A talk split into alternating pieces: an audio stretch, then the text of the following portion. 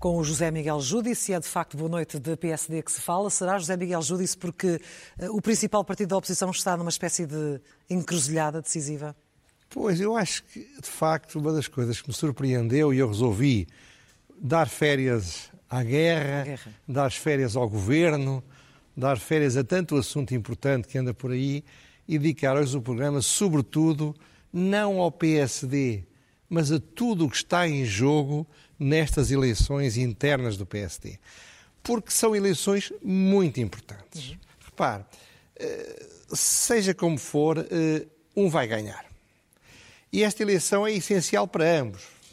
De alguma forma, quem falhar perde a sua oportunidade, o seu slot para entrar na liderança do partido. Pode ter uma grande carreira política, mas provavelmente não é a tradição portuguesa, não vai voltar.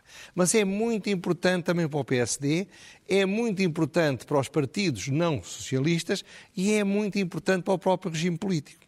Porque a forma como acontecer esta eleição e o que se lhe vai seguir pode definir ou ajudar a definir de uma forma ou de outra aquilo que será, de certa forma, o futuro do sistema político ou do regime político.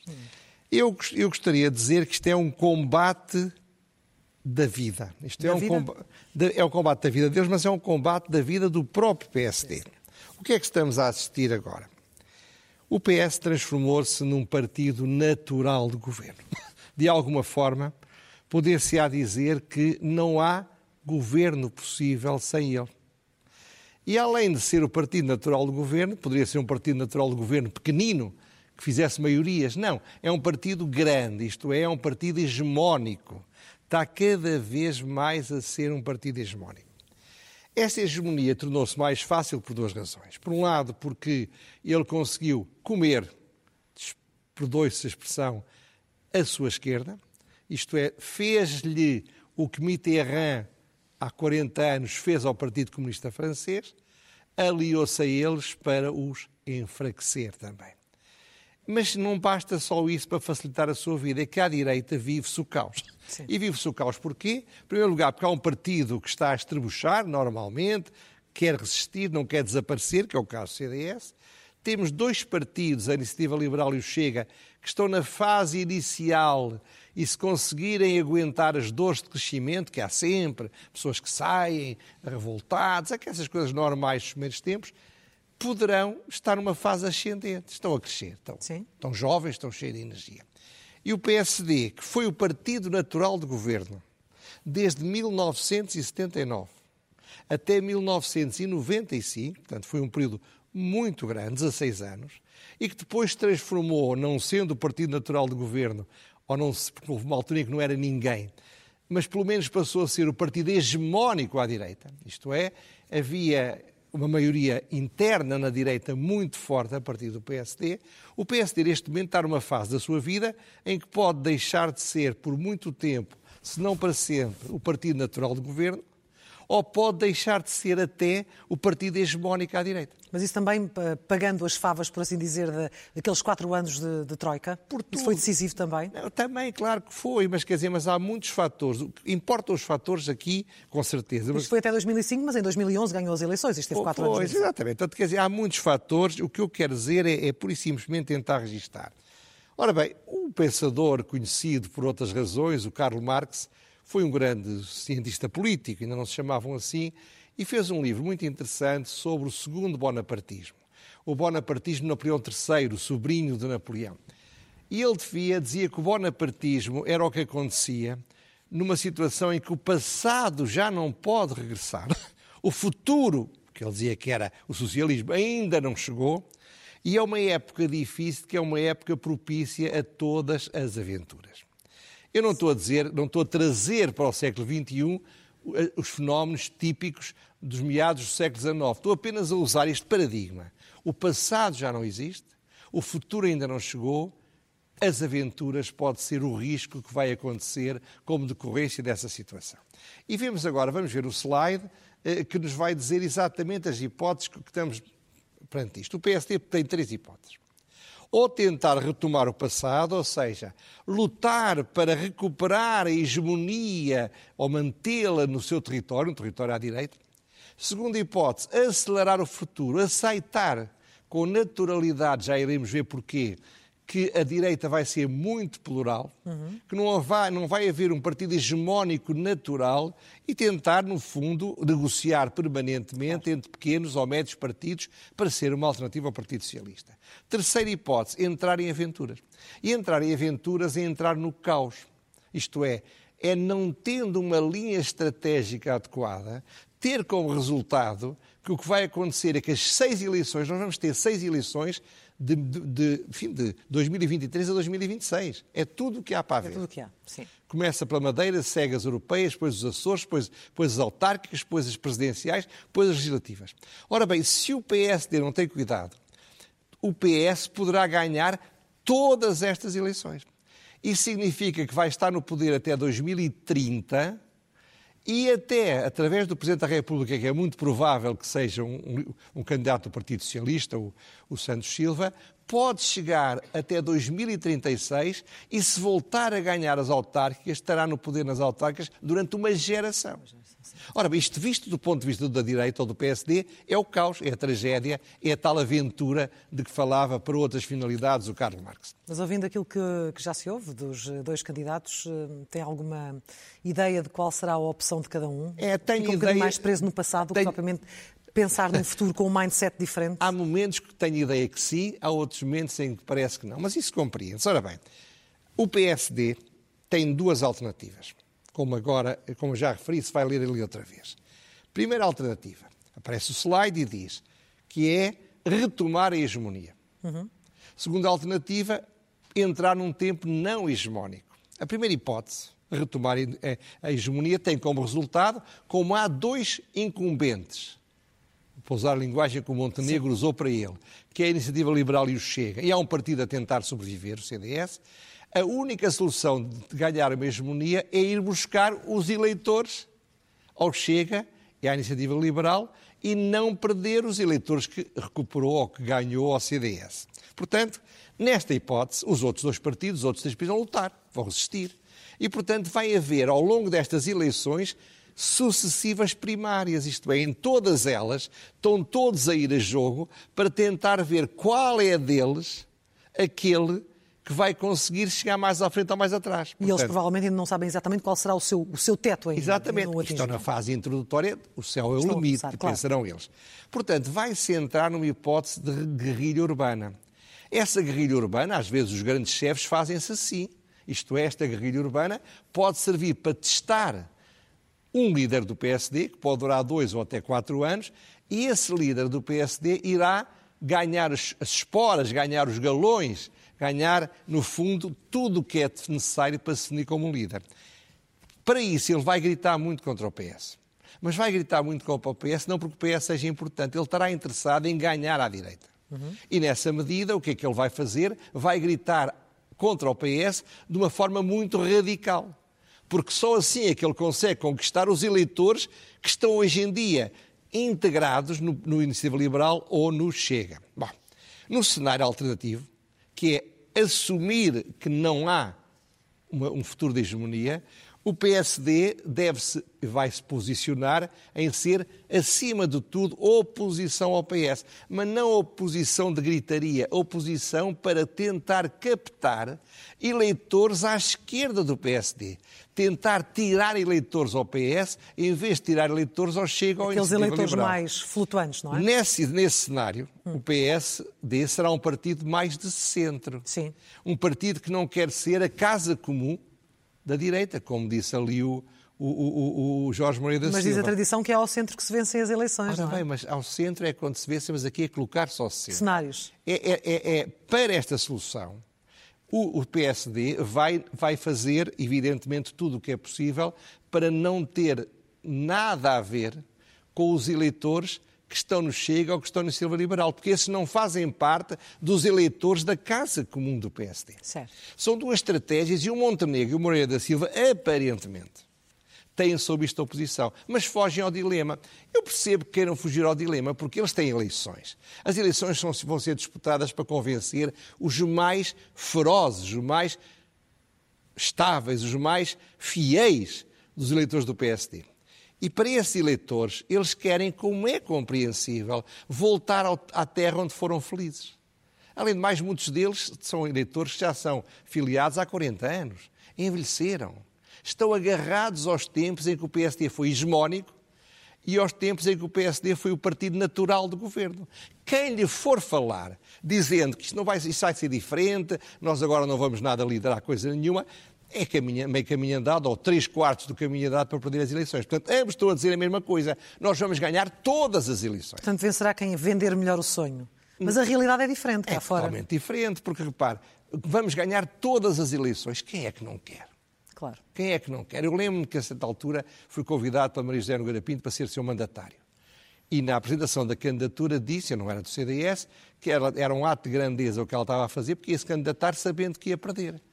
Fui muito criticado, ela depois telefonou não pode dizer isso, porque os, os militantes, quando eu me candidato, achavam que eu ia ganhar as eleições autárquicas, mas não ia, não tinha hipótese nenhuma. O mesmo se passa aqui. Ora bem, Portanto, não tem mal nenhum que eles tentem conquistar os eleitores dizendo-lhe o que eles querem ouvir. Só que a mensagem torna-se muito confusa. Pois. Porque se só tivessem a falar para os 45 mil, e a, a, a habilidade do Montenegro é, é, só falar para os 45 mil, não fazendo, não fazendo debates, não é? Eh, Sim, como é que vê essa, essa recusa para já? Pelo menos é mais importante, de facto, falar para o partido do que falar para o país nesta fase? Depende do candidato. Repare, o Macron, em França, recusou-se a fazer debates na primeira volta. Foi? Portanto, não tinha nada a ganhar com isso. O Montenegro não tem nada a ganhar com os debates. O debate vai ser único e simplesmente a saber, diga lá o que é que vai fazer com o Chega. Não sai falar de outra coisa. Portanto, ele não está minimamente interessado nisso. Portanto, ele não está interessado em fazer debates. O Jorge Moreira da Silva está interessadíssimo em fazer debates. Vamos ver como isso acontece. Agora. Mas... Mas a questão é que estes dilemas de que falava são muito importantes, até porque comportam riscos. Exatamente, exatamente. É que a, a clareza estratégica serviu ou não serviu no passado ao PSD. Do modo geral, não ganhou nada com a clareza estratégica. Ganhou tudo com não ter clareza estratégica. Uhum. Mas a natureza das coisas mudou. mudou. Hoje em dia há clareza estratégica, há maior sofisticação do eleitorado as pessoas nos meios urbanos acompanham muito mais a realidade política, a realidade internacional e, portanto, exigem mais do que um, um, acentuado número de slogans. Certo. Ora bem, e a clareza estratégica declina-se em três questões. Basicamente, resumindo tudo, vai aparecer um slide, há três questões que são aquelas que vão permitir ou não definir a clareza estratégica no PSD. A primeira questão, o PSD deve ser um partido do centro ou um partido de direita? Deve ser um partido que, sendo de direita, recupere os eleitores que estão à direita do PSD e que foram embora? Ou deve ser um partido de centro que não se deve preocupar muito com isso? Segunda questão, para definir a clareza estratégica. Deve ou não deve haver uma linha, uma linha vermelha separando o PSD do Chega? Uhum. Deve haver uma linha vermelha ou deve estar aberta a solução à açoriana? Se for necessário, em certas condições, fazer, fazer qualquer tipo de acordo com o Chega. Terceiro, o PSD deve assumir que o Iniciativa Liberal e o Chega vieram para ficar. Assumir que eles fazem parte da, do ambiente, da paisagem.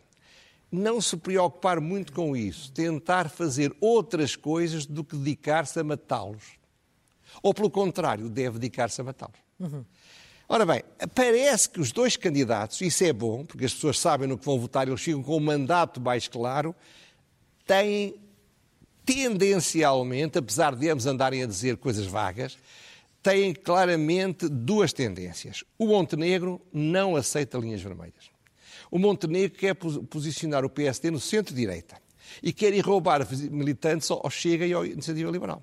Quer, no fundo, que o PSD não é, não é aquela coisa que o Moreira da Silva diz, ele não quer lá xenófobos e racistas e até violadores de senhoras. Olha-me Deus, não é isso que ele estava a dizer seguramente. Eu não sou, mal o conheço, mas não é isso que ele quer dizer. O que ele quer dizer é que a Casa, a casa Comum da Direita é ir buscar todos os eleitores que no tempo do Cavaco, já lá voltaremos, votavam do... todos no Cavaco. Os o Cavaco, do PSD. O Cavaco tinha, não se esqueça, chegou a ter 51%. Claro, claro. Bom, Segunda hipótese, o Moreira da Silva. Moreira da Silva quer linhas vermelhas, quer posicionar o PSD ao centro, e quer um partido mais ideológico, enquanto que o, o, o Montenegro não quer um partido ideológico, quer um, um partido onde cada um vem com o que tem e sinta-se lá bem. Ora bem, qual é o problema? Isto parece muito bem. O problema é que ambos fogem ao dilema, paradoxalmente, da sua própria solução. Esquecem-se do tal paradigma do Marx que eu falei ao princípio. Porquê? Da terra de ninguém. Vamos imaginar que o Montenegro ganha e que ganha politicamente, consegue ter a hegemonia na direita. Uhum.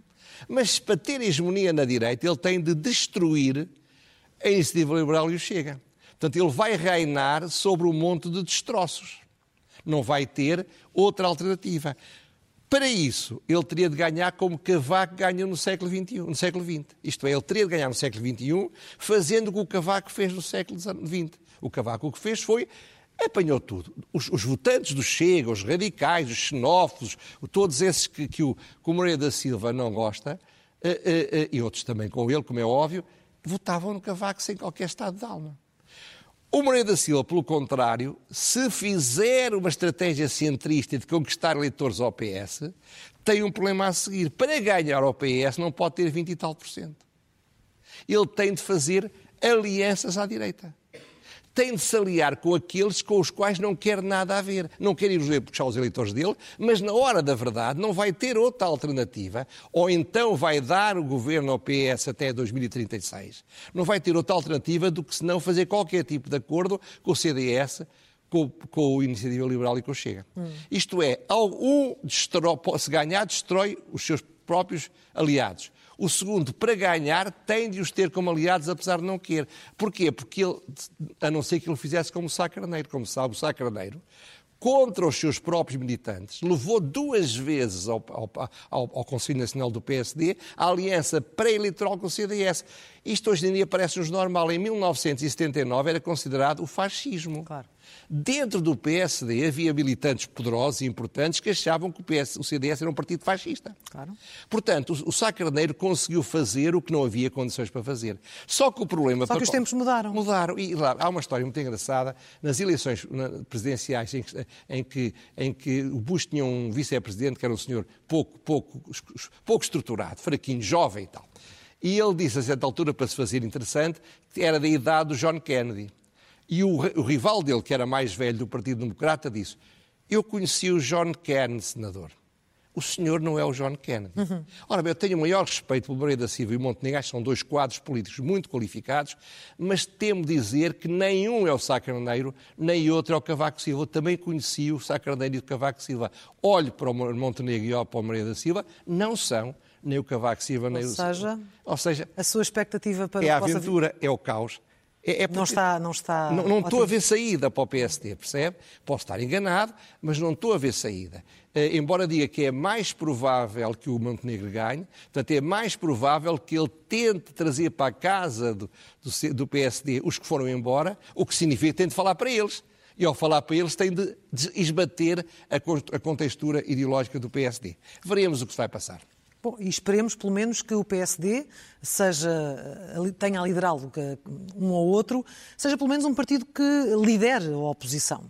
Que é uma coisa que é, é não, uma das críticas que lhe têm feito nos últimos tempos é que de facto não o tem sim, feito, na altura era, do Rio. O, o Rio era completamente incapaz. Agora, é muito curioso que agora, e eu digo aquela célebre frase do, do Galileu que, sobre a Terra, e no entanto a Terra move-se, não é? Uhum. Uh, porque dizia se não movia, estava no centro do universo. E no entanto o PSD move-se. Porquê? Ou é o estrebuchar final. Sabe que nós dizem, quando estamos a morrer, temos como uma, uma, uma última energia. E talvez o estrebuchar do rio lhe tenha dado alguma energia. Ou então já é a inteligência analítica e, e, competente do Paulo Mota Pinto, o líder da bancada do PSD. Porque nos últimos tempos eu vi várias coisas a acontecer que me surpreenderam no sentido positivo de que é preciso uma oposição. Eu de vou que, falar apenas... De viu um PSD com mais garra? Vou falar de quatro exemplos. Primeiro exemplo, a proposta de aumentar 4% os vencimentos dos funcionários públicos, as pensões e os escalões do IRS. Portanto, dar aos portugueses rendimento. E, e dizer, agora, o PS está no governo, o governo que encontra onde é que pode reduzir despesas para não aumentar o déficit. Primeira, primeiro ato político.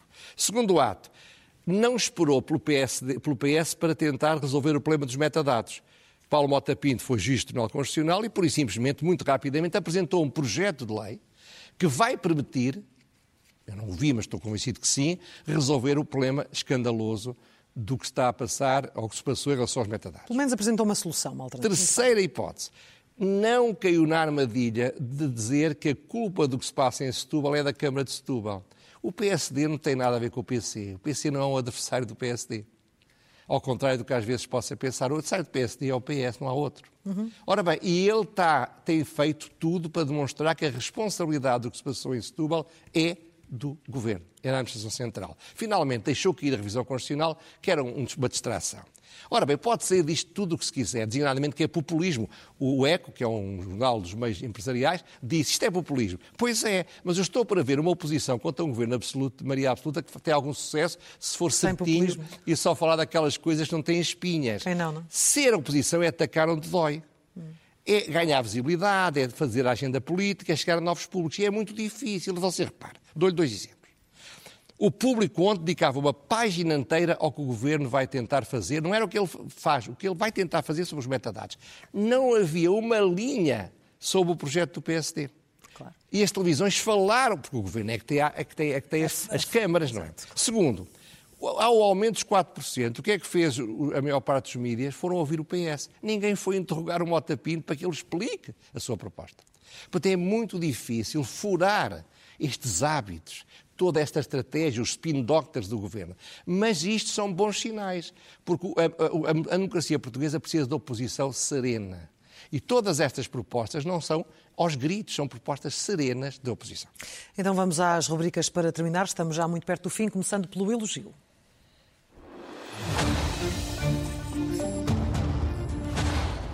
A quem? muito rapidamente é a Carlos Moedas por uma coisa chamada Conselho dos Cidadãos de Lisboa. O que é que ele fez? Através de um sorteio aleatório, reuniu 50 pessoas, não foi ele que escolheu, representam alguma forma dessa aleatoriedade, para estarem dois dias a trabalhar com a Câmara sobre temas e fazerem propostas. É claro que Portugal não tem nenhuma experiência de democracia participativa. Os partidos odeiam isso. Hum. Seja como for, é natural, portanto, quando isto está a começar, que as propostas sejam mais ou menos disparatadas insensatas, irrealizáveis e que haja grupos mais ativistas que se motivem mais para isto. Mas isto é apenas um começo. Ele vai continuar com isto e eu estou convencido que isto vai ser muito importante para criar a sensação de que em Lisboa se pode participar na coisa pública, se pode intervir e dar sugestões, se pode discutir com quem governa sem ter de estar dentro dos partidos. Ler é um melhor remédio.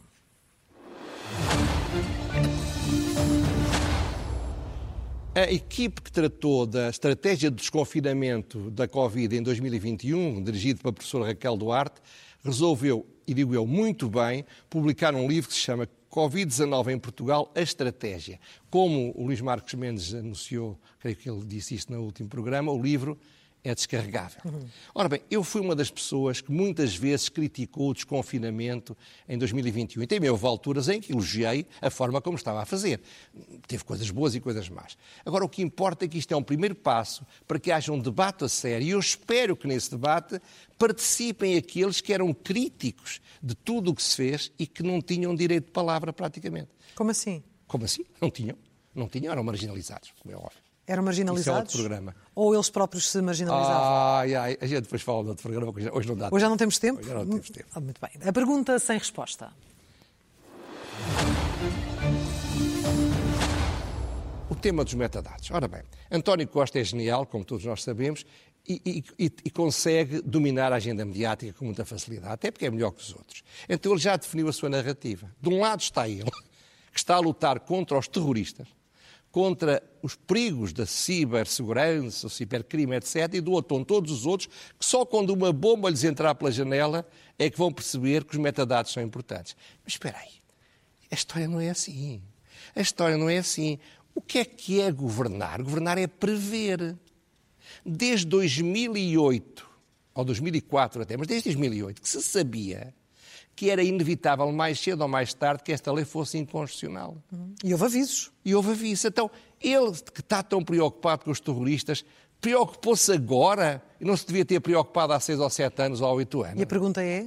A pergunta é essa. Está a usar connosco ou isto é mesmo a sério? Porque o que eu acho extraordinário é que não vejo a oposição a reagir a isto e não vejo ninguém. O, Costa criou uma cultura fantástica. Fala e quando lhe fazem perguntas que ele não gosta, não responde. E, portanto, os jornalistas habituaram-se a não lhe fazer as perguntas incómodas. Ninguém lhe perguntou quando disse este disparate. Ninguém disse, ó, oh, Sr. Primeiro-Ministro, desculpe lá. Mas o senhor diz que se preocupa com os terroristas só agora, porque não se preocupou mais cedo? É a pergunta sem resposta. Finalmente, a loucura mansa. Para haver um cheirinho na Ucrânia, tem de haver. Claro. Ora bem, o, o Putin invadiu, invadiu, a Ucrânia para tentar evitar que a NATO, na tese dele, chegasse à fronteira. Hum. Como resultado disso, isto foi uma loucura cósmica, porque o que aconteceu é que a Finlândia vai acrescentar 1.300 quilómetros de, de fronteira com a Rússia, NATO. A ilha da Gotlândia da Suécia está no meio do Mar Báltico. O Mar Báltico passa a ser um mar da NATO e é uma das saídas por mar essenciais da Rússia. E, portanto, esta loucura cósmica só pode ser maior, foi a loucura do Hitler e do Napoleão, que fizeram o mesmo erro, meterem-se numa guerra que só podem perder, é se ele ainda for para a loucura seguinte, que é a do desespero? A do desespero e da guerra nuclear. Eu cada vez mais me preocupo com isso, sabe? Porque é tão estúpido, é tão, tão anormal tudo isto. É tão louco que eu não sei. Mas ainda há uns tempos dizia que ele não era louco. Mas começo-me a pensar que é um louco manso. Um louco manso. Miguel Judice. Até Aqui estaremos na próxima terça-feira com mais umas causas. Muito obrigada. Obrigado. Até lá.